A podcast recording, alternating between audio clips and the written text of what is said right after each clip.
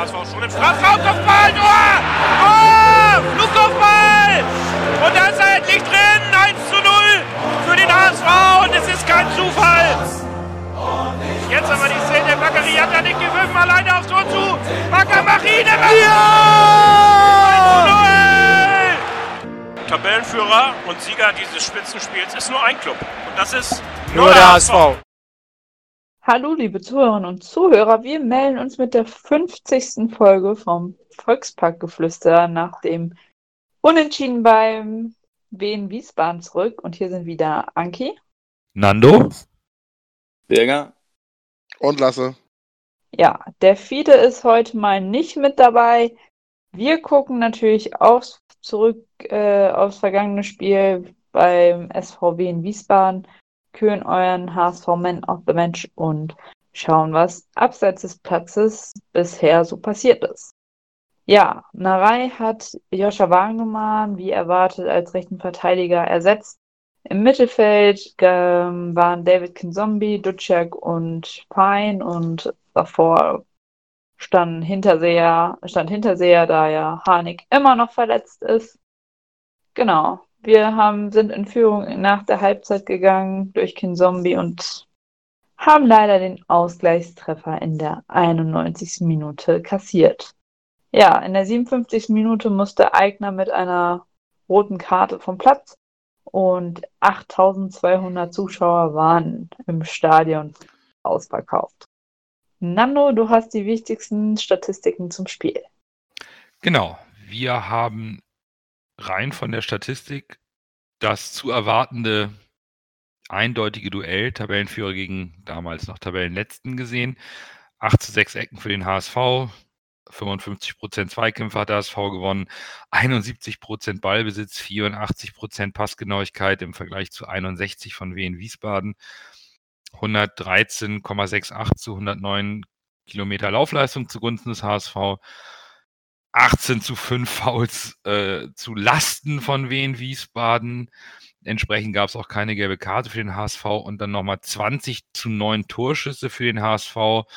Expected Goals 0,76 für Wien Wiesbaden und 2,35 für den HSV. Ja, die Statistik mit den Expected Goals. Wir haben leider nur ein Tor geschossen. Nano, was sagst du denn zum Spiel? Wieder ein Standardgegentor zum Schluss, wieder auswärts unentschieden. Wie stellen wir das ab?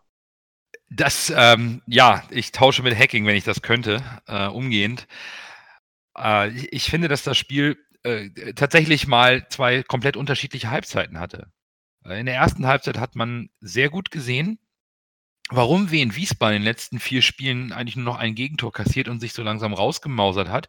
Defensiv sehr kompakt und die haben auf diesen einen Fehler gelauert, äh, um in Führung zu gehen, um sich dann hinten einzuigeln. Das hat Daniel Heuer Fernandes zum Glück in der knapp 20. Minute hervorragend äh, verhindern können. Ansonsten, die ziehen sich zurück, stehen hinten. Wir hatten nicht so ganz die Ideen, da war es noch relativ ausgeglichen. In der zweiten Halbzeit gehen wir früh in Führung das spielt uns in die Karten. Die rote Karte spielt uns noch mehr in die Karten. Und dann wird, wird der HSV komplett fahrlässig, lässig, keine Ahnung, wie man das beschreiben soll. Wir haben Arrogant. beste, arro ja, vielleicht auch ein Stück weit zu arrogant, so dass das, das wird jetzt schon, da spielen wir uns jetzt so her. Das, das Schlimme ist, der HSV kann das Spiel problemlos mit guten Möglichkeiten, die sie hatten, entscheiden in der zweiten Halbzeit. Ja. Aber es wird nicht mit letzter Konsequenz dann aufs Tor gegangen, da will man den Ball schön ins Eck schieben oder ein bisschen so und so machen und nicht einfach mal, den muss man zur Not mit der Pike einfach mal reinwichsen, den Ball. Dann ist das Thema durch. Und was passiert? Wir kriegen eine Ecke in der 91. Minute 1-1. Da, da kannst du dir als, als HSV, als Fan, als Spieler, als Trainer ja nur an den Kopf fassen und denken, das darf eigentlich nicht passieren, dass wir in Wiesbaden mit dem ersten Torschuss der zweiten Halbzeit sich noch einen Punkt ergaunert gegen uns. Und das müssen wir jetzt irgendwann mal abstellen. Ich glaube, das war das, korrigiert mich, vierte Auswärtsspiel in Folge ohne Dreier. Richtig. Ich meine, es ist, ich glaube, es ist vierte. ja. Ne? Genau, der letzte Sieg war in Karlsruhe und danach Niederlagen oder Unentschieden. Und was mich einfach am meisten aufregt, ist einfach der erste Torschuss von Wien Wiesbaden in der zweiten Halbzeit. Die haben vorher nichts auf die Kette bekommen. Wir spielen fast 40 Minuten in Überzahl und nutzen unsere Chancen einfach nicht und kassieren dann wieder ein Standardgegentor, wie es einfach mittlerweile Standard ist beim HSV. In jedem Spiel kassieren wir mindestens ein Standardgegentor. Ich weiß nicht, was sie da trainieren oder ob die das überhaupt trainieren, aber das muss doch jetzt mal auffallen, dass wir so viele Gegentore nach Standards bekommen. Vielleicht, das ist, vielleicht, vielleicht lässt es sich abstellen. Das, ich, ich glaube schon, dass sich so abstellen lässt. Ich glaube, das Thema Standards können wir gleich mal behandeln. Was ich einfach nicht verstanden habe, was ich als erstes mal in die Diskussion reinwerfen möchte. Warum wechselt Dieter Hecking keinen zweiten Stürmer ein? Das ist jetzt mal so die Frage. Das ist das Einzige, was ich bei Hacking nicht ganz verstanden habe beim Spiel gegen Wiesbaden. Ähm, warum kein zweiter Stürmer gekommen ist oder zumindest vorne frische Kräfte. Er hat ähm, gebracht, ja, ist für mich jetzt nicht so der, nicht ganz, noch nicht ganz so der, die Offensivkraft, vielleicht zum Konter ein bisschen, aber irgendwie, da fehlt mir noch ein bisschen was. Dann Moritz und Jonas David. Kann ich verstehen, Moritz soll das Spiel im Mittelfeld ein bisschen beruhigen, Jonas David sollte hinten nochmal einen langen Ball abfangen mit seinen ein, knapp 1,90. Aber warum gehen wir nicht als Tabellenführer in Überzahl bei dem Druck, den wir aufbauen, warum tun wir nicht in der Offensive vielleicht doch einen Bobby Wood mal rein und hoffen, dass der irgendwie da die Pille reinmurkst? Oder äh, ich weiß es nicht. Wenn ich fand, äh, Jatta war ein bisschen zu lässig. Äh, Adrian Fein wirkt ein bisschen überspielt, aber nimmt dann Duciak raus. Kin Zombie da habe ich das, das, das, permanent, der hat jetzt das Tor gemacht, ne? Dann hat Hacking natürlich recht, und, um ihn draufzulassen. In der ersten Halbzeit habe ich nicht verstanden, was Ken Zombie auf dem Platz, wie er seine Rolle interpretiert. Und er wirkt für mich auch immer noch nicht fit. Dem, dem fehlt die, fast die gesamte Vorbereitung und diese Dynamik, die wir von ihm kennen, letztes Jahr aus Kiel, die, die, die fehlt mir noch komplett beim HSV. Ja, das habe ich mir in der ersten Halbzeit auch so gedacht. Da habe ich so bei Ken Zombie das genau das gleiche, was du sagst mit denen dachte ich so, boah, man sieht so, dass ihm die Vor Vorbereitung fehlt durch diese blöde Verletzung. Und äh, ja, keine Ahnung, also momentan Hinterseher, der hängt ja auch in der Luft. Also ich vermisse Harnik schrecklich doll, ehrlich gesagt. Und ja, aber gut, wenn keine Bälle auf Hinterseher kommen, was soll er machen, ne? ist halt, weiß ich nicht, ist irgendwie momentan, Adrian Fein sehe ich auch so, wirkt momentan auch überspielt.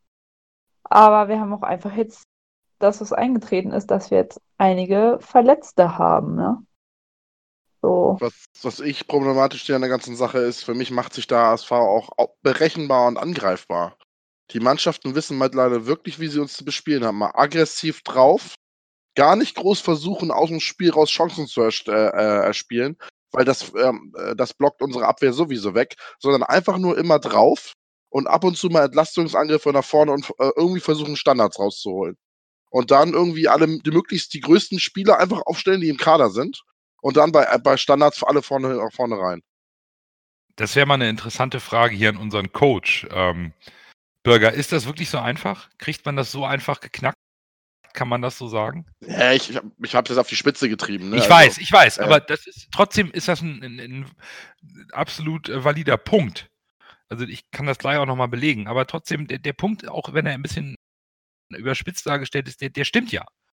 So auf den ersten Eindruck als Fan und von außen. Von daher äh, könnte Bürger uns vielleicht mal aufklären, ob wir tatsächlich schon so einfach zu, äh, auszurechnen sind. Also ich, ich, ich würde, also erstmal um auf, auf deinen Punkt zurückzukommen, Nando, ich würde in Dieter Hackings Fall, ich würde auch nicht plötzlich auf zwei Stürmer umschalten oder so dass er nicht neue, ähm, neue Power oder neue, neue Spieler reinbringt. Also er bringt Zamperio. Ich, ich weiß nicht, hätte ein Bobby Wood da mehr besser getan als ein Hinterseher? Ich glaube nicht, denn mit Hinterseher hast du auch den einen kopfballstarken Spieler im, in, in, im, auf dem Feld, den du später für Standards brauchst. Ähm, und das hat Bobby Wood nicht. Ich glaube, dass, und, und was weitere, was vielleicht auch wichtiger ist, wieso sollen wir plötzlich auf ein anderes System umschalten, wo wir mit zwei Stürmern spielen, als was wir jetzt spielen, dieses 4-1-4-1 oder 4-3-3, äh, wie, man das, wie man das interpretiert. Also ich finde schon mit, mit, also wenn man von Spielertypen her sieht, mit offensiven Spielern, da hast du schon mit einem äh, Kittel, Hinterseher, Jatta hast du drei offensive Leute dabei. Dahinter hast du noch einen Duziak, der mit seinen Achterläufen sehr viele offensive Akzente setzen kann. Kinzombie äh, ist in meinen Augen Box-to-Box, also hat auch sein, seine offensive, ähm, hat auch seine offensiven Stärken. Äh, und dann ist Adrian Fein als Spielgestalter. So, so, also Offensivpower sehe ich da reichlich, auch um Wien Wiesbaden zu knacken. Und man, man sieht das ja auch an den Chancen, die wir haben. Wir müssen nur die Chancen machen. Ich glaube, die Intention von Nando war bei der, bei, bei der äh, Frage war, dass du einfach nochmal einen zweiten ganz vorne reinstellst. Dass du sagst, wenn dann wenigstens, wenn dann, äh, sagen wir, Hinterseher zu blöd ist oder Jatta zu blöd ist, vorne das Ding zu machen, dass du noch einen zweiten drin vor hast, der vielleicht mal einen Abpraller nutzt oder der, der, der, dem, dem der andere Stürmer ganz vorne noch einen Ball zuspielen kann, dass einfach mal einer den Ball über die Linie drückt. Ich denke mal, so hat Nando das gemeint, oder? Ja, das ist, das verstehe ich auch. Das hätte ich auch getan, hätten wir die Chancen nicht kreiert. Dann hätte ich auch, dann hätte ich auch gedacht, Hacking, jetzt bringst du, dann hätte er Letschert bringen können und Letschert auf die, auf die letzte Reihe, also, also ganz vorne auf den Abwehrspieler und mal sehen, ob er irgendwie was reinköpfen kann. So, dann, dann hätte es auch Sinn gemacht, wenn wir zu keinen Chancen durchgekommen wären. Aber wir sind ja zu so vielen Chancen durchgekommen, haben uns so oft durchgespielt, der Ball wollte einfach nicht rein. Das ist, da fehlt die, die Kaltschnäuzigkeit, da fehlt vielleicht die Klasse, warum wir auch nur ein Zweitligist sind und nicht in der ersten Bundesliga spielen. Ähm, aber wieso man das System nicht ändert, verstehe ich schon. Sind wir, dann, also wir, wir, sind, wir sind Spitzenreiter. Sind das, wir denn vielleicht, sind dann einige Jungs von uns vielleicht gerade ein bisschen überspielt? Also ein Adrian Fein hat jetzt jedes Spiel 90 Minuten gemacht. Ähm, Bakariata hatte äh, zwar, ich glaube, zwei Spiele mal nicht gespielt, ansonsten auch immer und der spielt ja sehr kraftraubend mit seinen Sprints. Äh, sind, man, sind man darf vielleicht... nicht vergessen, dass, dass die Spieler, also ein Jatta, hat, hat der Dienstag durchgespielt? Kann ich mich nicht dran erinnern. Hat er 120 gespielt? Boah, verdammt. Jetzt erwischst du mich auch blind, aber. nee, aber, aber jetzt zum Beispiel Van Drongelen hat durchgespielt. Ja, ähm, die ganze Saison Leibert hat durchgespielt. Fein auch. hat durchgespielt. Mhm. Hinterseher meine ich auch. Der hat durchgespielt, definitiv, ja. Mhm. Das, also das sind einige Spieler, die haben 120 Minuten in den Knochen von Mittwoch oder von Dienstag. Ähm, da, und vor dem Spiel, vor Dienstag, hatten die nur Sonntag, Montag zur Regeneri Regeneration, mussten dann Dienstag ran. Und dann spielen wir Sonntag gegen eine Bo eine, ein Bollwerk, wo die Spieler 110% motiviert sind, weil der große HSV kommt. Und dann fehlen dir vielleicht 1, 2, 3 Prozent. Und das kostet dann Nachspielzeit. Trotzdem wird das immer so sein. Bis auf wenige Ausnahmen werden wir immer auf einen Gegner treffen, der sagt, der HSV kommt, der, der will aufsteigen, der steht oben. Äh, gegen den geben wir 110 Prozent, stellen uns rein und machen denen das Leben schwer. Das wird doch jetzt am Samstag genauso sein, Nordduell gegen Kiel. Und die wissen genau, dass sie uns letztes Jahr platt gemacht haben. Da wird, da, die werden auch versuchen, ihre Chance, äh, ihre Chance wieder zu nutzen und daran anzuknüpfen. Also natürlich, natürlich. Das wird nicht und anders sein. Also äh, Hacking hat ja gesagt, wir sind in der Entwicklung. Ich, äh, bevor wir vielleicht auch gleich zu Kiel kommen, ne? weil das einfach so ein spannendes Thema ist, habe ich mir, weil mich das einfach geärgert hat mit dem Gegentor in der 91. nach einer Ecke, mal angeschaut. Bürger, was, was, achso, Entschuldigung. Bürger, was sagst du denn dazu, dass ich sage, würde das taktisch funktionieren, wie ich es gesagt habe? Also mit, mit zwei Spitzen. Nein, für den Gegner. Dass du einfach sagst, alle stellen sich hinten rein, ab und zu ein paar Entlastungsangriffe nach vorne und du stellst einfach die größten Spieler im Kader auf, die du hast. Und dann bei Standards nach vorne alle rein. Ist das zu kurz gedacht oder Theoretisch nein, aber in Praxis ja. Denn wenn du, wenn du zum Beispiel sagst, ähm, du nimmst jetzt äh, wie in Wiesbaden die Stellen die vier größten, die stellen die neun größten Spieler im Kader auf, fünf, vier. Ja, natürlich schon einigermaßen zu den Positionen passen. Ne? Also ja, ja, genau, aber du, du stellst nach Größe und, und, und Körpergröße auf. So, dann kommt der HSV und der kann dich dann spielerisch auseinandernehmen oder müsste in der Theorie die spielerisch auseinandernehmen können. Ich, ich, ich sehe dieses äh, Versimpelte nicht, denn Bielefeld zum Beispiel. ja, aber es klappt ja so simpel gegen uns. Ja, ich, ich sehe Standards das, ist das, Standards ist das Einfachste, was du trainieren kannst. Standards kann jede Mannschaft der Welt Standard, trainieren. Standard jeder Dorfverein, jeder Dorfverein kann Standards trainieren und so ein Tor gegen Real Madrid schießen. Das ist so. Standard ist auch das, was du als, als Mannschaft, wo du meisten Tore oder auch Punkte bekommst, kontra die Zeit, die du auf dem Spiel, auf dem Feld da benutzt.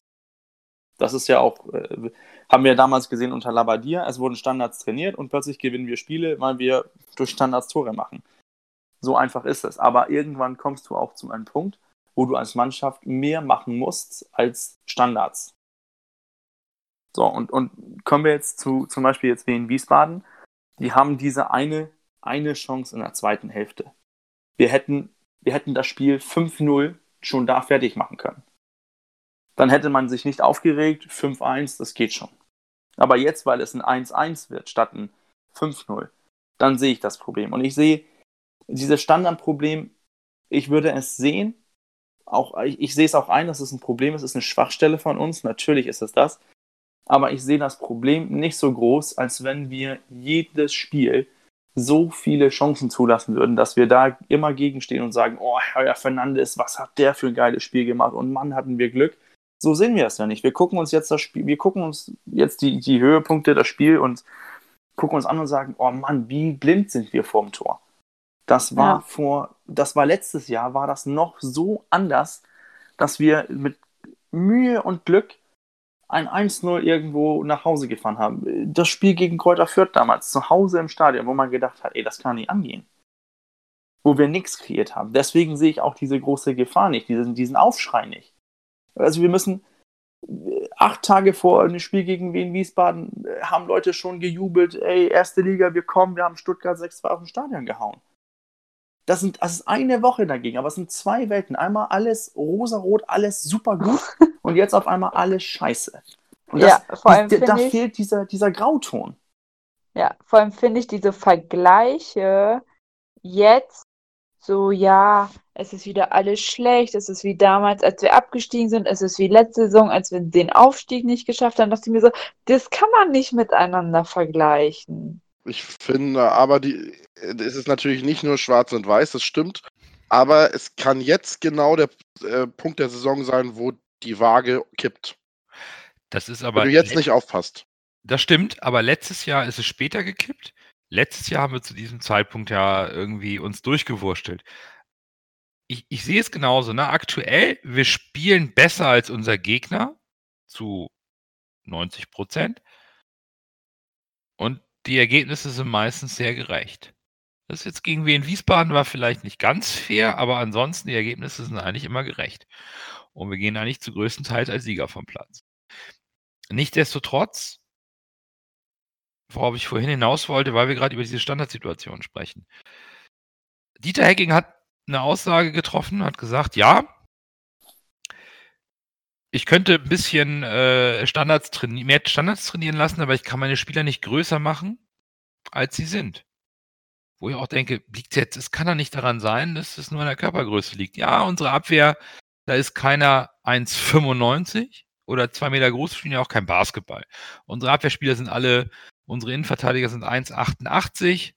Jetzt ist ein Hinterseher bei einer Ecke mit hinten mit 1,92. Ich glaube, ähm, das liegt nicht nur an der Körpergröße, das liegt, ich glaube, es liegt an der Abstimmung, weil ich, ich habe mir den Spaß gemacht nach, nach, nach diesem blöden Gegentor. Und ich möchte Jonas David überhaupt keinen Vorwurf machen. Der Junge durfte dann seinen, erste, seinen ersten Pflichteinsatz feiern dieses Jahr und dann ist das unglücklich, aber ja, blöd gelaufen. Also, de, de, dem mache ich jetzt gar keinen Vorwurf. Aber wir haben jetzt elf Gegentore, das ist nicht schlimm. Fünf davon aus Standards, vier davon und insgesamt vier von den elf nach Ecken. Das ist schon eher ein Problem, weil wir spielerisch lassen es nicht zu. Wir lassen es nicht zu. Wir stehen sicher, wir fangen Angriffe und Konter fangen wir sicher ab. Aber wir haben gegen Darmstadt ein Kopfball-Gegentor bekommen, gegen den KSC haben wir ein Kopfball-Gegentor bekommen nach einer Ecke. Und das zweite war auch noch über eine Flanke mit Kopfballvorlage gegen Pauli haben wir ein Kopfballgegentor bekommen, gegen Bielefeld und gegen Stuttgart. Irgendwann muss ich das auch mal trainieren. Irgendwann muss ich meine Abwehr bei Flanken, Standards, Ecken etwas genauer einstellen, dass sie vielleicht mal ein bisschen mehr den Körperkontakt suchen. Und da, da muss man nicht faulen, da muss man nur ein bisschen mit dem Körper an den, an den Gegenspieler ran, dass der nicht unbehelligt jedes Mal den Ballmund gerecht ablegen kann oder direkt ins Tor köpft. Ja. Das, das kann nicht sein. Also, wenn, Wird das denn gar nicht trainiert? Das weiß ich nicht, aber wenn, wenn, wenn ich von Dieter Hecking eine Aussage bekomme, ich kann meine Spieler nicht größer machen, ein bisschen mehr trainieren könnte ich schon, klingt das so, ich nehme es einfach in Kauf. Ja, das ist aber gefährlich. Aber vorne denke ich mir aus, wie ich mit einer Dreimann-Mauer, die sich duckt, hochspringt oder einen Spagat macht, beim Freistoß den Gegner irritiere. Also da ja. fehlt mir ein bisschen die Balance im Training. Äh, zumindest was ich aus den Aussagen nehme. Jetzt bin ich nicht beim Training und kann es nicht bestätigen, aber trotzdem, jetzt haben wir zwölf Bundesliga, zwölf Zweitligaspiele hinter uns und zwei Pokalspiele und wir haben diverse Probleme beim defensiven Kopfballspiel. Das macht sich jetzt no noch nicht in der Tabelle im Torverhältnis bemerkbar, aber nichtsdestotrotz auf die leichte Schulter nehmen würde ich es nicht, weil man dieses Gefühl bekommt und das hatte ich halt vom Fernseher, deswegen reite ich jetzt gerade ein bisschen drauf herum, zu Hause mhm. schon 91. Ecke Wiesbaden und ich schon so, und gleich kommt der Knöll. Du hast dieses blöde Gefühl vom letzten Jahr, das knallt wieder. Ist scheiße. Ich will auch gar nicht alles schlecht reden. Es läuft beim HSV eigentlich gut und Hacking hat recht, es ist ein Entwicklungsprozess. Aber zu einem Entwicklungsprozess gehört irgendwo auch eine gewisse defensive Kopfballschwäche auch mal zu akzeptieren und dagegen zu arbeiten. Ich glaube, von, von den Aussagen her soll man nicht rein interpretieren, dass es Dieter Hacking egal ist. Das ist da ist, ist mir ziemlich sicher. Dieter Hacking wird dagegen was unternehmen. Ich bin mir aber auch sicher, dass seine Aussagen ganz taktisch gewählt sind. Denn wenn er jetzt zum Beispiel zu den Spielern sagen würde, würde, würde er jetzt seine Aussagen, ja, wir haben da ein Riesenproblem, unsere Spieler können das nicht sehr gut, können einfach keine Standards verteidigen, können einfach defensiv nicht äh, im, im, Strafraum äh, hohe Bälle verteidigen. Erstens, dadurch greift er in, indirekt seine Spieler an. Die würden ja erstmal denken, was ist das denn für ein Scheiß? Soll ich so scheiße sein im Kopfballspiel? Wieso soll ich dann bei Eckballen mit nach vorne gehen? So, das ist so in meinen Augen die erste Sache. Zweitens auch, dann würden die Gegner ja nochmal sagen, ey, die können das nicht, wir greifen so wieder an. Immer so, immer so angreifen, immer so an, immer nur Standard, Standard, Standards. Ich glaube schon, das wird trainiert. Es wird auch angesprochen. Da bin ich mir 100% sicher. Und ich, ich glaube aber immer noch, dass Dieter Hacking sich die, die Statistiken, die gegen uns, also mit Expected Goals gegen uns, die guckt er sich an. Wo sind die Gegner gefährlich? Wo kommen sie zu den Chancen? Okay, die kommen nur zum, zum Abschluss gegen uns durch Standards, durch Flanken und durch hohen Bällen. Das muss, das ist das Einfachste, was ich verteidigen kann.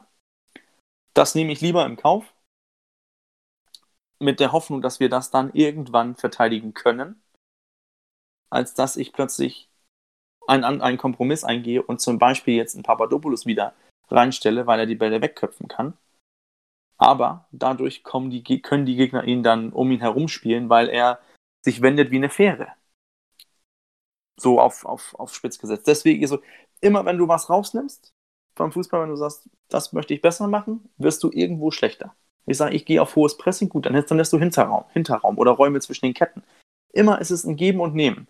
Und da glaube ich ganz bewusst, dass Dieter Hecking sagt, so die Standardschwäche und diese Kopfballgegentore gegen uns, das nehme ich in Kauf, solange die Abwehr im offenen Spiel steht.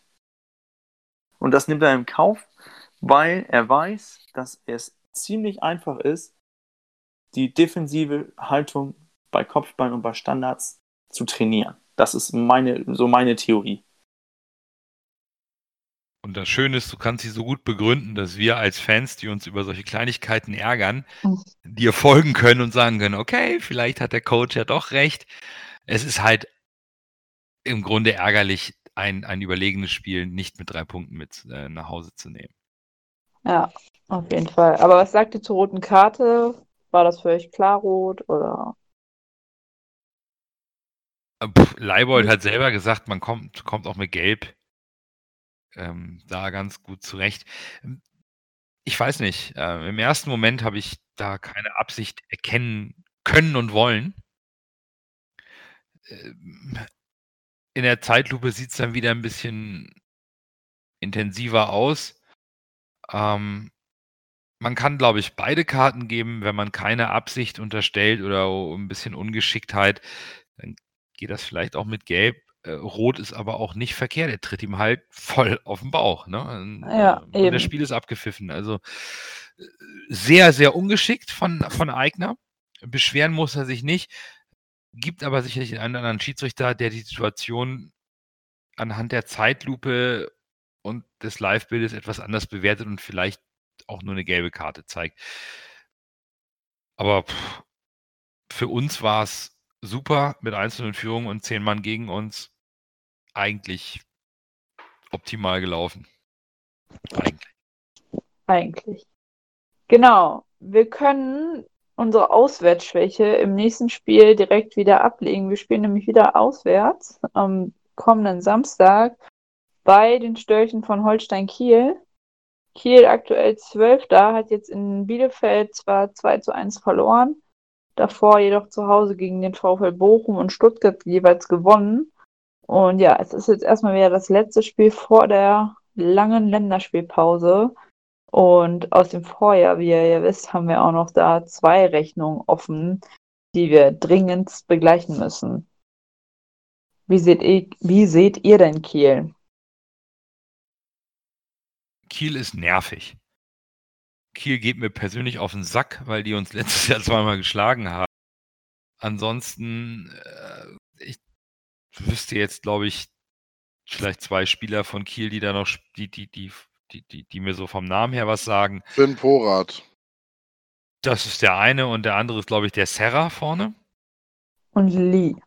Die, die haben Oder schon so. ein paar ganz gute Kicker. Das Ja, ja, stimmt. Haben, haben sie auch und sind auch sicherlich nicht so schlecht, wie der Tabellenplatz aussagt, aber Kiel ist so ein Ding.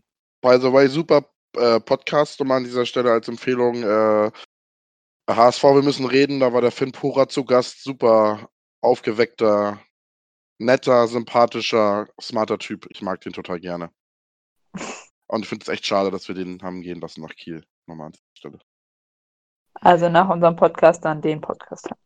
Genau. Und, und äh, ja, ich weiß nicht, ich finde Kiel, Kiel ist so eine Mannschaft, die, die hat sich so ein bisschen etabliert nach dem einem fast äh, äh, Aufstieg als, als klassische Zweitligamannschaft, die mit, mit bescheidenen Mitteln und ehrlichem Fußball äh, versucht, in der zweiten Liga Fuß zu fassen und, und, und ähm, sich da aufzubauen. Unangenehmer Gegner, gar keine Frage, aber es wird allerhöchste Zeit, dass äh, wir da mal die ersten drei Punkte gegen Kiel holen. Das sehe ich auch so. Was sind eure bisschen- Tipps fürs Spiel? So ein bisschen Angstgegner neben Regensburg, ne? Ja, gefühlt hör schon, auf ne? damit. Ja, ja, Ja, aber es ist, ich denke mir das ja nicht ist ja aus. so. es ist ja so, ne? Ja. allerdings kann ich jetzt zu Kiels Spielanlage und ob die mehr auf Standard setzen, auf Konter oder wie auch immer, kann ich gar nicht so viel sagen. Deswegen habe ich mich äh, bei meinem Tipp für ein ganz entspanntes 0 zu 2 entschieden für eben die Auswärtsmannschaft. Also für uns.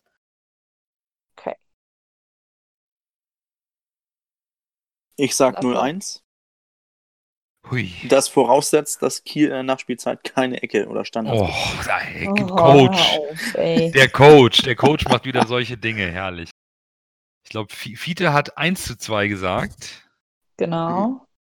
Mein Bauch sagt mir 2-0 Kiel, aber ich, ich tippe einfach mal auf ein 2 zu 1 für den HSV. Oh, sein Bauch sagt 2-0 Kiel. Ja, Äh, Kiel und Regensburg. Also, du hast es doch gegen Ja. mir. Ja, haben wir- dann sag Wie haben Ja. wir dieses Jahr gegen Regensburg gespielt? Unentschieden. 2-2. Ja, siehst du? Mhm, mhm. Es ist einfach, Ja. es, es gibt einfach Gegner, die liegen einem nicht in der Liga. Und das bei uns sind es Kiel und Regensburg. Ich dachte, Das das wäre gewesen gesehen? Bayern, aber okay. Aber Naja, einer in, in der Ja, ja, ich weiß, war ja, ich aber weiß. Es, ich will jetzt Ja. auch nicht den Teufel an die Wand malen, aber in der aktuellen Form und mit der Vergeben der Chancen und dann Kiel und das wird wieder ein Hexenkessel werden. und ja, ja. Die, ja. wollen, die wollen gerne norddeutscher Meister in Anführungszeichen der zweiten Liga bleiben. Jetzt, äh, So, wo, so haben sie sich letztes Jahr gefeiert. Ich war da auswärts äh, und bin von äh, hier aus Deutschland mit dem Bus hingefahren. Und äh, ja, auf dem, auf dem Rückweg äh, wurde mir dann erklärt, dass äh, jetzt Kiel ja norddeutscher Meister ist, weil sie ja zweimal oh. gegen den HSV gewonnen hätten. Dann habe ich gesagt, da gibt es aber noch so einen anderen Verein, einer Weser in der ersten Liga. Ja, der zählt nicht. Ach so, das hört bei der Elbe auf für die Ja, Kinder. genau. Ja. Okay. Genau. Ja, dann sage ich jetzt einfach mal, dass wir zumindest ein Trauma überwinden und gewinnen 4-2 in Kiel. Was? Nochmal, ah, ja, nochmal ja, ganz kurz für den alten Mann und seinen schlechten Ohren. Was hast du gesagt? Vier Tore HSV, zwei Kiel. Fräulein, ey, wenn das eintritt, ne, so viel Alkohol kann man um die Zeit noch gar nicht trinken am Samstag. Ist jemand ja, von euch da? Nee. nee. Ich habe leider kein Ticket bekommen, aber ich muss auch ehrlich sagen, als ich letztes, da, letztes Jahr da war, also dieser Auswärtsblock und dieses Stadion in Kiel, das Furchtbar, ist ja ne? Zustand, alter Schwede. Ist, ist das Dieser Auswärts, in diesem Auswärtsblock, ich habe mich gefühlt wie ein eingefechtes Tier. Das ging gar nicht. Es war so voll. Du hast in unten stand, du hast nichts gesehen. Am Anfang habe ich nur Zaunfaden gesehen.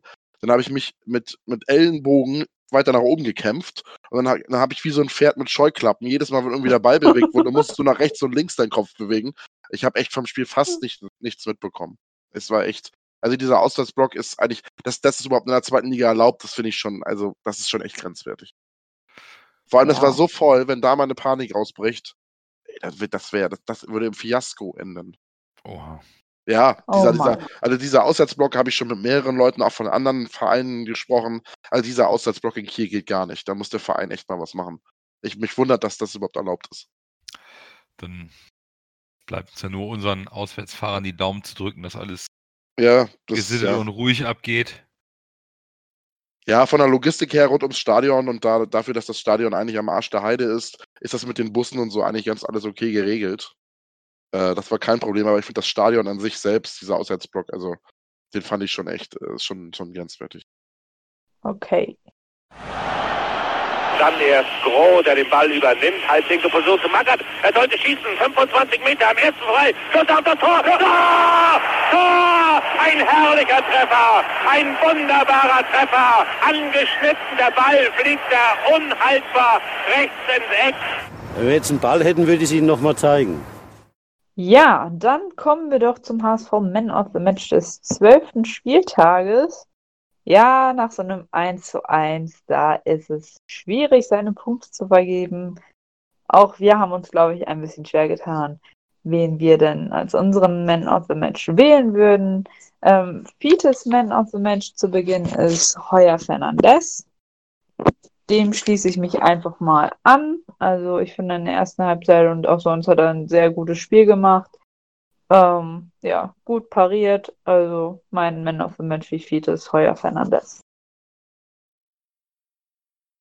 Ich habe mich für Khaled Narei entschieden, weil er die undankbarste Aufgabe hatte, als dritter Rechtsverteidiger in dieser Saison eine schon recht große Lücke zu schließen in, in, in der gesamten Spielanlage beim HSV. Und das ist ihm sehr gut gelungen.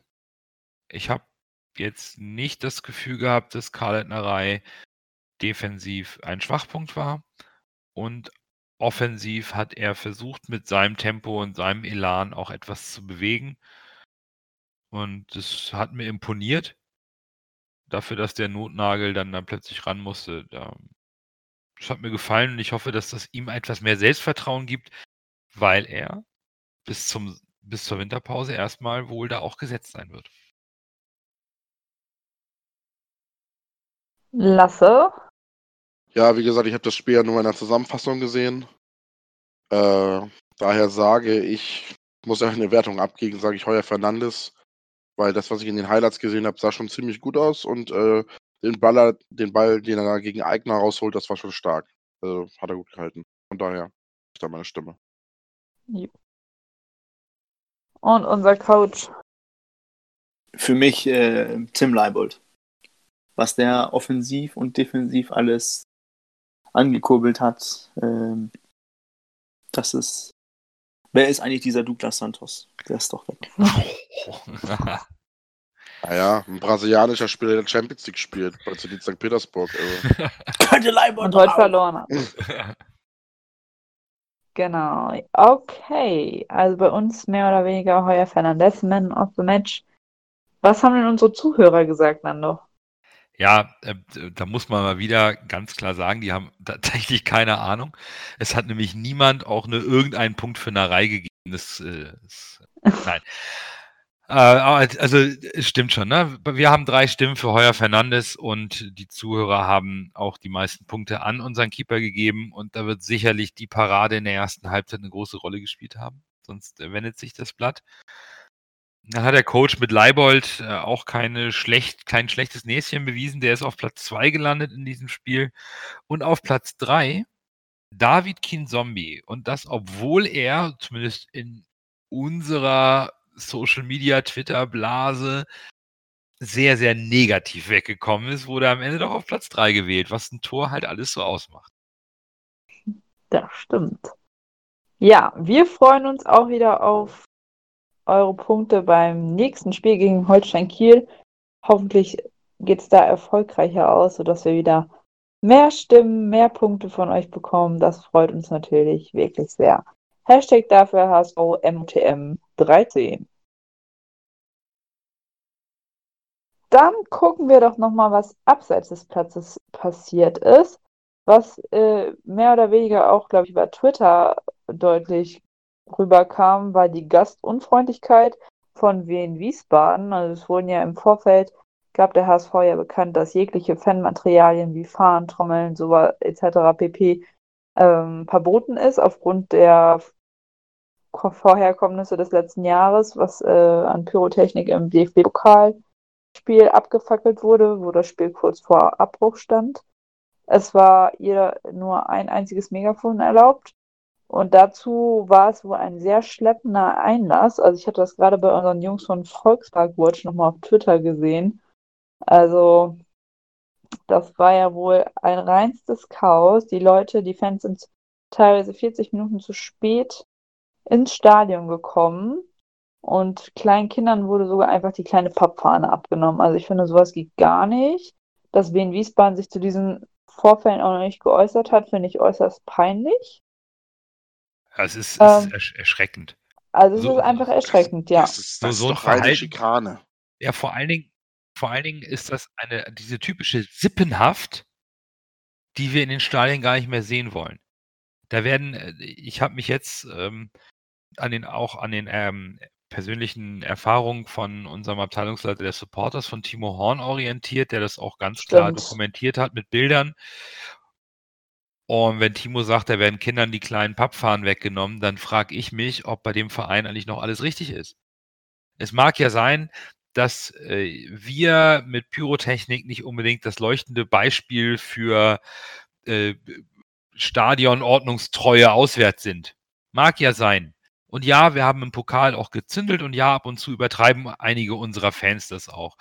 Aber so eine Sippenhaft, bei so einem kleinen Baustellenstadion, wo wir mit unserem Gästeblock mehr Stimmung machen als die in, in 17 Heimspielen zusammen, Kindern irgendwelche Fahnen wegzunehmen und jeden Einzelnen so zu kontrollieren, dass draußen kurz vor Anpfiff noch, äh, weiß was ich, äh, das halbe Stadion steht, da, da kriege ich einen, da kriege ich einen zu viel.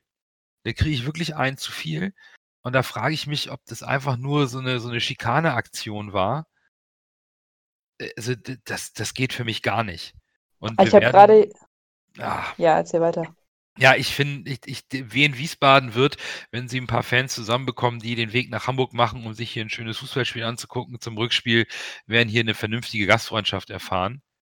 Aber das, was die da gemacht haben und, und wenn unser, glaube ich, äh, unser Abteilungsleiter der Supporters, der nun schon vieles gesehen hat, sich so äußert, dann stimmt da was ganz und das geht so auch nicht. Das macht man auch nicht. Das, ich habe es auch von mehreren Fans auf Twitter gelesen, tatsächlich. Genau. Und was ist das ja, denn für Verhältnismäßigkeit? Was sollen diese Kinder mit den HSV-Pappfahnen anfangen?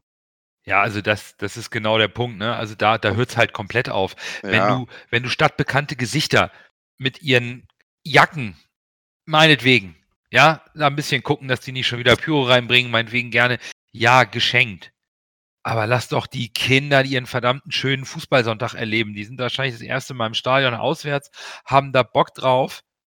Und dann Ja. versaust du denen das, weil du denen das Fähnchen wegnimmst. Das kannst du den Kindern doch gar nicht erklären, warum sie ihr Fähnchen nicht. Also, nee, also da hört es bei mir wirklich komplett auf. Ja, ich hatte auch noch irgendwie gelesen, dass alles, alles, was HSV-Fan war, konnte auch nur wirklich durch einen einzigen Eingang, egal was auf deiner Karte stand. Und einer hat ja auch unter Timos äh, Tweet geschrieben, ähm, mit einer HSV-Regenjacke, nur kleine Raute auf dem Herzen darf man nicht durch Eingang 2, weil es zu gefährlich wegen der SVW in Wiesbaden-Fans äh, ist. Nach dem Spiel laufen alle in voller Fangkleidung frei gemeinsam aus dem Stadion. Muss man halt auch nicht verstehen. Das Und mich dann ein hat- bisschen wie an Auswärtsspiele in Bremen. Bitte trennen Sie alle Fanlager, aber 100 Meter Genau. vom Stadion entfernt, wo die Vielleicht die kleinen nimmt sich der SVW in Wiesbaden noch etwas zu wichtig. möglich.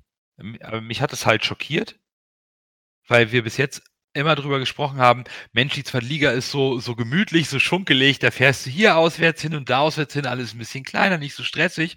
Und dann kommt so ein Aufsteiger und ist der Meinung, hier äh, komplett mal einen gesamten Fanblock in Sippenhaft zu nehmen für äh, ein bisschen Pyrotechnik vor einem Jahr. Äh, da da denke ich auch, pff, könnt ihr gerne machen, macht euch nicht gerade beliebt und bitte steigt dann einfach wieder ab. So ist es. Genau. Ganz aktuell, Frank Wettsteins Vertrag wurde bis 2022 heute verlängert. Das hatten wir ja auch schon mal im Podcast an, äh, angesprochen. Also, ja, Frank Wettstein bleibt drei weitere Jahre Finanzvorstand der HSV AG. Und wir haben leider noch wieder Verletzte zu beklagen. Wagnumann fällt ja die Hinrunde nach der unglücklichen Verletzung im Stadion, äh, im Spiel gegen Stuttgart, für die Hinrunde aus. Der Fuß ist gebrochen. Und ja, Martin Hanek jetzt in Wiesbaden auch nicht am Start und auch unser Kapitän Aaron Hunt. Die leiden an sehr muskulären Problemen. Vielleicht wegen des Alters geschuldet, man weiß es nicht so genau. Ein kleiner Zwinker. Fallen auf jeden Fall leider für das Spiel in Kiel aus. Bei Aaron Hunt habe ich heute noch gelesen, dass die medizinische Abteilung noch ein bisschen vor einem Rätsel steht und man alles tut. Ähm, jetzt wird ein bisschen vermutet, Aaron hat ja eine Klausel wohl im Vertrag, dass er dann irgendwie nicht nur nicht sportlich, aber dann in den, also nicht als Spieler, sondern dann eben als ähm, im Management oder irgendwas hier so einen Anschlussvertrag haben kann. Ob das, ob diese Wehwehchen, die jetzt vermehrt auftreten, nicht auch das Karriereende für Aaron Hunt bedeuten könnten. Der Vertrag würde sich wohl nur verlängern, wenn er 20 Einsätze die Saison hat. Momentan steht er bei sieben. Es ist schon sehr, sehr ärgerlich. Ja, auch sein Können hin, äh, hin oder her, den Vertrag darfst du so nicht verlängern. Es wird im Alter nicht besser werden und du kannst einfach nicht auf, ein, auf so einen Spieler ein Team drumherum aufbauen in so einer Führungsposition, wenn der Spieler jedes vierte Spiel spielt. Also es geht einfach nicht. Ja, das stimmt.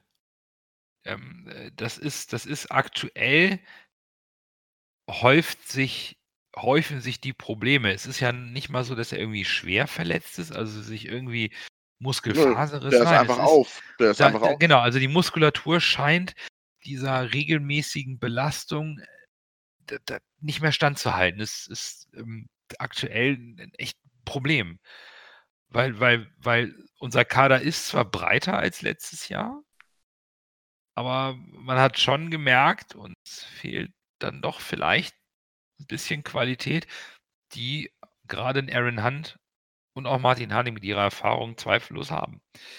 Bei Martin Harnik sehe ich jetzt noch nicht so das Problem, aber Aaron schleppt sich ja nun jetzt schon ein paar Jahre mit Mhm. immer wieder diesen muskulären Problemen rum, die einfach bei ihm auch ein bisschen länger dauern. Ne? Da dauert bei ihm auch so eine Zerrung dann eben drei Wochen statt eine. Und man muss ihn wieder aufpäppeln und, und vorsichtig sein. Mir tut's sehr, sehr leid für, für, für, einen, für einen tollen Fußballer, für unseren Kapitän, der, der sich auch hier in Hamburg trotz des Gegenwindes, als er verpflichtet wurde, schon ein gewisses Standing erarbeitet hat. Finde ich das gerade auch so die Aussagen, die jetzt äh, heute in der Presse getätigt wurden, ist schon sehr bitter, oder?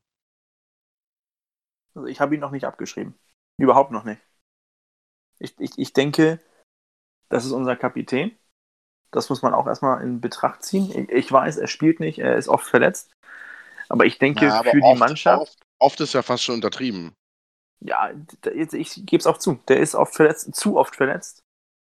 Aber ich, ich sehe nicht das als wäre ein Grund genug, um zu sagen, nee, Vertrag verlängern wir äh, überhaupt nicht. Ich denke schon, man könnte sagen, gut, Aaron, ein letztes Jahr können wir noch ranhängen, wir brauchen dich, wir brauchen deine Erfahrung, sollten wir aufsteigen. Sehe ich anders. Wieso siehst du das anders? Weil du einfach äh, so eine wichtige Position keinen Spieler äh, verlängern kannst, der so oft verletzt, der ist ja quasi nur verletzt. Wann hat, Ja. wann kann Hand denn mal spielen? Er Ja, hatte eine kurze Fahr Periode, wo er zufälligerweise, ich weiß nicht, was genau da passiert ist, da war ein länger mal nicht verletzt. Aber jetzt, es häuft sich doch wieder und er wird doch wieder älter. Das wird nicht mehr, mehr besser werden. Nein, ich sage auch nicht, dass es besser werden wird. Ich, was ich nur sage, ich sage, man sollte ihm trotzdem einen Vertrag anbieten, wo viel mehr Pay as you play und, ähm, und das alleine, weil, weil, er wicht, weil es ist wichtig, im Team jemanden zu haben, der diese Erfahrung hat, der wichtige Sachen mitgemacht hat. Du kannst nicht, du, wir können nicht mit, mit nur jung, junge, junge Leute ein Team aufbauen und hoffen, dass es irgendwie geht. Ich glaube schon, da braucht man irgendjemanden, der, der ein bisschen mehr Erfahrung hat, der ein bisschen die Sachen zusammenhält. Und du, ich glaube, wenn man sagt, wir sollten, wir steigen auf, gehen wir mal vom, dass wir hoffentlich aufsteigen. Ähm, und du holst dann, sagst du, gut, wir holen einen 30-jährigen Mittelfeldspieler und wir holen einen, einen 30-jährigen Innenverteidiger und dann wird alles. Das wird auch passieren. Wenn wir aufsteigen sollten, wird das erste sein, was geholt wird, wird äh, erfahrene Mittelklasse, Mittelklasse Bundesligaspieler. Oder ältere Bundesligaspieler, die vielleicht bei anderen Vereinen ausrangiert sind. Ja, sind. Das, hoffe ich nicht. Das hatten wir doch schon mal. Das hatten wir doch das so oft. Ja, aber das wird trotzdem passieren. Das heißt ja nicht, dass ich es gut finde, aber das kann ich mir vorstellen, dass das dann der nächste Schritt wäre, äh, um dieses Gerüst zu stabilisieren mit Erfahrung, aber ich, ich weiß es nicht. Also, ich verstehe auch, dass Aaron Hunt ein wichtiger Spieler für die Mannschaft ist und wenn man die Interviews hört, halten Aaron auch alle für den besten Spieler, ist er ja auch ohne Frage. Aber so oft wie er verletzt ist, äh, das bringt doch nichts, wenn du den Vertrag verlängerst, der macht nächstes Jahr fünf Spiele. Das hat, das hat keinen Sinn. Ja, nein, nein, das, das meine ich auch. Wie so ein äh, mir ganz, ganz stark Pay-as-you-play-Vertrag. Also, wenn ja, aber macht er, das, macht er das mit? Er weiß, dass er, er das- kennt doch seinen Stellenwert. Ja, das ist, das ist dann seine Entscheidung. Für mich ging es darum, dass ich finde, schon der Verein soll ihn schon einen Vertrag anbieten, mit, mit auch, dass der seinen kommenden Stellenwert auch entspricht. Aber für mich ist Aaron Hunt quasi Sportinvalide, Entschuldigung. Ich glaube, das wäre ein Thema für die, äh, für die Länderspielpause nochmal über die Bedeutung und, und die Problematik rund um Aaron Hunt zu sprechen. Je nachdem, wie sich auch jetzt die Erholung von der Verletzung darstellt. Fällt er uns Ja. wegen einer Zerrung vier bis sechs Wochen aus? Und, Ja. und wie, Ja, wie, wie das sieht, ist es. Und wie sieht er das selbst? Ich glaube, auch Aaron Hunt wird irgendwann eine Entscheidung treffen, weil er selber merkt, es kann nicht sein, dass ich morgens zum Training fahre, Bock habe zu kicken, der Muskel zwickt und ich ähm, vier Wochen Aufbautraining mache. Ja, Das ich würde auch mal ganz Ja, gern, ganz gerne wissen, wie unsere Zuhörer das Thema sehen. Also, was sagt ihr eigentlich zum Thema Hand? Würdet ihr den Vertrag verlängern? Würdet ihr ihn nicht verlängern? Ähm, Schreibt es doch einfach gerne unter dem Tweet oder in Discord rein. Ganz ehrlich, wenn das, also was, wie es ich, ich es machen würde, ich würde den Vertrag nicht als Spieler verlängern. Ich würde mich mit ihm an den Tisch setzen und sagen, Aaron, du weißt selbst, wie es mit, um deine Gesundheit gestellt ist. Du kannst ihn doch irgendwie als technischer Assistenztrainer äh, die Option oder sowas. soll, soll glaube ich, sogar drin sein. Die Option hat er. Weil das besser geht's doch nicht. Der hat so eine gute Technik. Also an den Verein binden würde ich ihn auch gerne. Ja, ja. Als Spieler oder zumindest als Kapitän ist er mir zu selten auf dem Platz. Und Ja, wie auch bei. Papadopoulos, Mentalität nur zu bezahlen, um dieses Wort zu füllen, dass wir einen Mentalitätsspieler im Kader haben. Ich glaube, aus dem Thema sind wir jetzt raus. Entweder haben wir, das, ähm, das, das kann man auch nicht vergleichen. Also Aaron Hunt war Nein, nein, nein. dieser, dieser verbale Leader. Das nicht, aber Aaron Hunt ist ein spielerischer Leader auf dem Platz, ein, ein, ein, ein, ein General auf dem Platz, den ein Spiel lesen kann. Das kann er aber nicht, wenn er nicht spielt. Und, und wir brauchen Aaron Hunt auf dem Platz oder wir brauchen eine Alternative zu Aaron Hunt. Und wenn Aaron Hunt nicht mehr vollständig auf dem Platz sein kann, dann bin ich dabei lasse, dann ist es schwierig. Ähm, also ich möchte halt Aaron Hunt auch nicht als Standby-Profi auf der Bank oder Tribüne haben. Entweder habe Dann ich nimmt er anderen, dann nimmt er anderen Genau. Spielern den Platz. Entweder habe ich so einen erfahrenen Mann mit dieser Klasse auf dem Platz als Anführer oder es geht einfach körperlich nicht mehr, aber dann muss auch Aaron selbst sagen, geht nicht mehr, gib mir eine andere Funktion, die Option ist da. Aber so dieses, also jetzt dieses Jahr äh, finde ich schon aktuell kritisch und ich wünsche ihm, dass die medizinische Abteilung und er irgendwas finden, womit man diese muskulären Probleme sofort wieder in den Griff bekommt, so schnell wie möglich. Ein schönes Schlusswort. Ja, ich glaube, sind wir durch für heute. Wie gesagt, es wäre cool, wenn ihr äh, das kommentiert oder eure Meinung dazu sagt im Discord oder unter dem Tweet. Wir freuen uns wieder auf eure Punkte beim Man of the Match des 13. Spieltages. Und bis dahin sagen wir nur der HSV. Nur der HSV. Nur der Nur der HSV. HSV.